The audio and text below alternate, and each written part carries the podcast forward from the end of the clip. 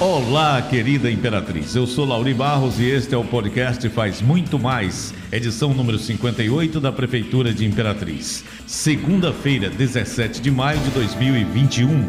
Eu sou Henrique Santos e juntos vamos trazer as principais notícias que foram destaque da Prefeitura de Imperatriz. Tanto esse como os demais podcasts, você pode acessar no portal imperatriz.ma.gov.br/podcast, redes sociais e principais plataformas de streaming notícia, informação. Vamos começar falando sobre saúde. Na última sexta-feira, dia 14 de maio, a Prefeitura de Imperatriz retomou a realização de ações do Programa de Atenção Integral à Saúde da Mulher, desenvolvida na Unidade Básica de Saúde Ana Daves, no Parque do Buriti. A ação beneficia mulheres com consultas especializadas, dentre elas, acesso a psicólogas dermatologistas, nutricionistas, mastologistas e ginecologistas. O serviço é de responsabilidade da Secretaria de Saúde e da Divisão de Atenção Primária à Saúde. Maria Patrícia Rodrigues da Silva, gestora da Atenção Primária à Saúde, informa que o programa Saúde da Mulher vem para beneficiar as usuárias da UBS Ana Daves com serviços que normalmente não são oferecidos nessa unidade e que as ações serão realizadas em parcerias com todas as UBS em conjunto com a Divisão da Mulher, para contemplar o maior número possível de usuárias em toda a cidade. A unidade também deu continuidade ao cronograma da campanha nacional de vacinação contra a influenza H1N1.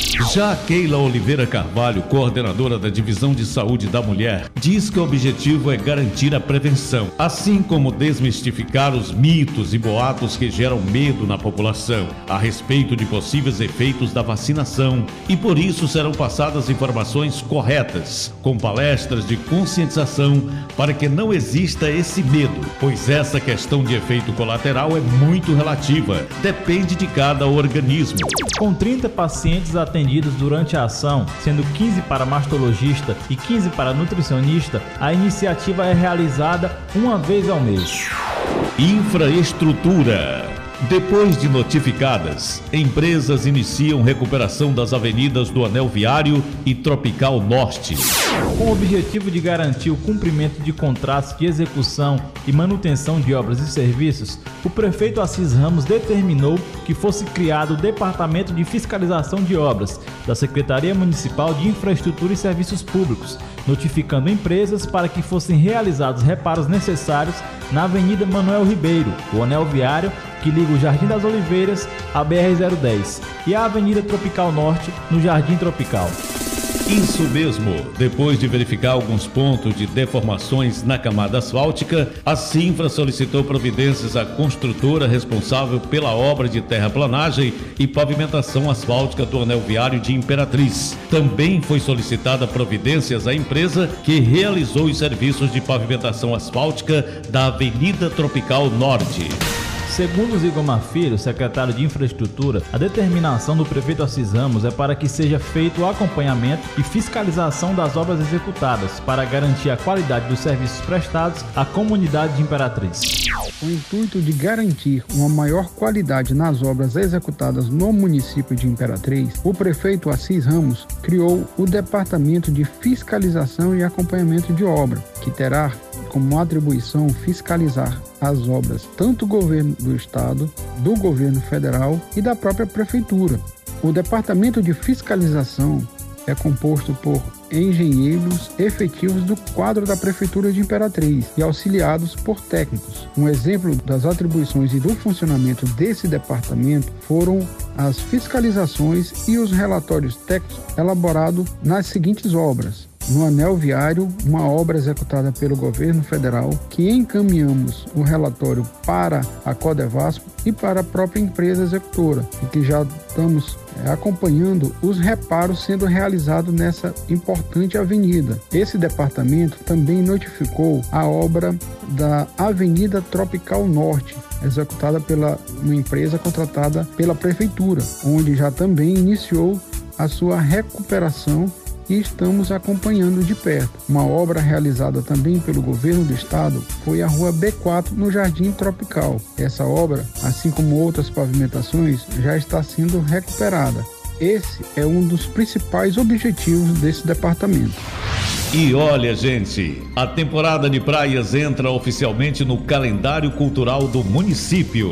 Isso mesmo, Imperatriz contava com dois meses de duração das praias do Cacau e do Meio, porém sem data específica e com oscilações de funcionamento. Agora, por meio da Resolução Federal número 70 de 2021 da Agência Nacional de Águas, o período de praias do município irá ocorrer anualmente do dia 1 de julho até o segundo domingo do mês de setembro. Quem fala mais sobre o assunto é o Superintendente da Defesa Civil, Josiano Galvão. É, antes o período veraneio ocorria entre oficialmente é, entre dia 10 de junho a 20 de agosto era o período. Só que os bancos de areia só começavam a aparecer é, em média lá para o dia 10 de julho, entre dia, dia 10 e dia 15. Então acabou, acabava que perdíamos aí, em média, 20, 20 dias de praia. E solicitamos a Ana por via e-mail, ofício. Então a Ana analisou todo o pedido e acatou a Resolução Federal é, 70 de 2021 a ANA, que é a Agência Nacional das Águas, concedeu o período veraneio de Imperatriz iniciando 1 de julho até em média dia 15 de setembro. Acaba que é esse período realmente que o banco de, de areia aparece e dando aí um período mais longo, período de praia mais longo para a população. Então foi uma luta aí do prefeito Assis Ramos, do governo municipal de Imperatriz, através da Defesa Civil, conseguimos essa vitória. É bom lembrar que desde 2019 a Defesa Civil encaminha à Agência Nacional de Águas e ao consórcio Estreito Energia solicitações por meio de requerimentos, ofícios e pareceres técnicos para o reconhecimento oficial do período no calendário cultural da cidade. O pedido da prefeitura se dava em decorrência do curto tempo para o funcionamento das praias, pois Imperatriz não estava contemplada dentro do circuito de condições na diminuição da operação de aproveitamento hidrelétricos durante a temporada. A decisão favorável veio após o órgão municipal realizar reuniões e debates com um comitê de gestão de crise do Rio Tocantins criado pela ANA. Além disso, o relatório de contribuição ao sistema de participação social nas decisões da agência, feito através de consulta pública, serviu para a inserção da cidade na nova resolução que estabelece condições de operação para o sistema hídrico do Rio Tocantins. Meio Ambiente.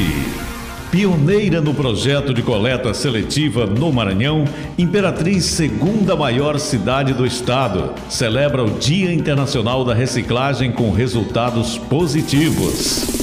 A data foi instituída pela Organização das Nações Unidas para a Educação, a Ciência e a Cultura, Unesco. Desde 2017, início do governo Assis Ramos, o programa vem sendo desenvolvido pela Prefeitura por meio da Secretaria Municipal de Meio Ambiente e Recursos Hídricos. Rosa Arruda, secretária de Meio Ambiente, diz que nos últimos anos houve grandes avanços em Imperatriz. Ouça o que ela diz.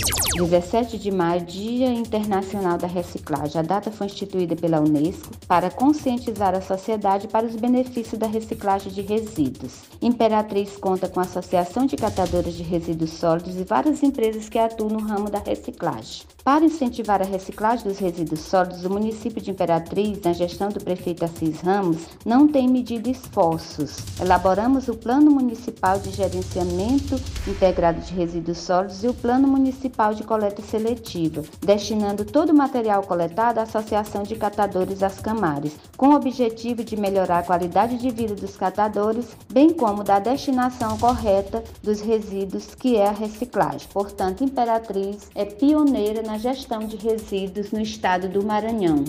De acordo com o coordenador municipal da coleta seletiva, Jairo Santana, atualmente a coleta conta com 12 pontos de entrega voluntária, coleta de porta em porta e a participação de 82 parceiros, entre empresas, condomínios, agências bancárias, escolas, igrejas e instituições em geral.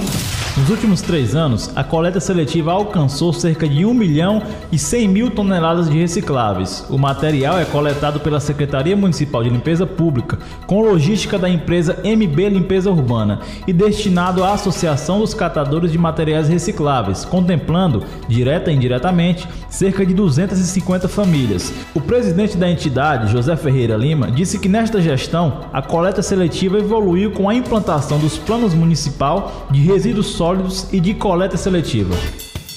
E por aqui encerramos o podcast Faz Muito Mais, edição de número 58 da Prefeitura de Imperatriz. Agradecemos pela sua atenção. Lembrando que esse e outros podcasts você pode acessar no portal imperatriz.ma.gov.br barra podcast, redes sociais e principais plataformas de streaming.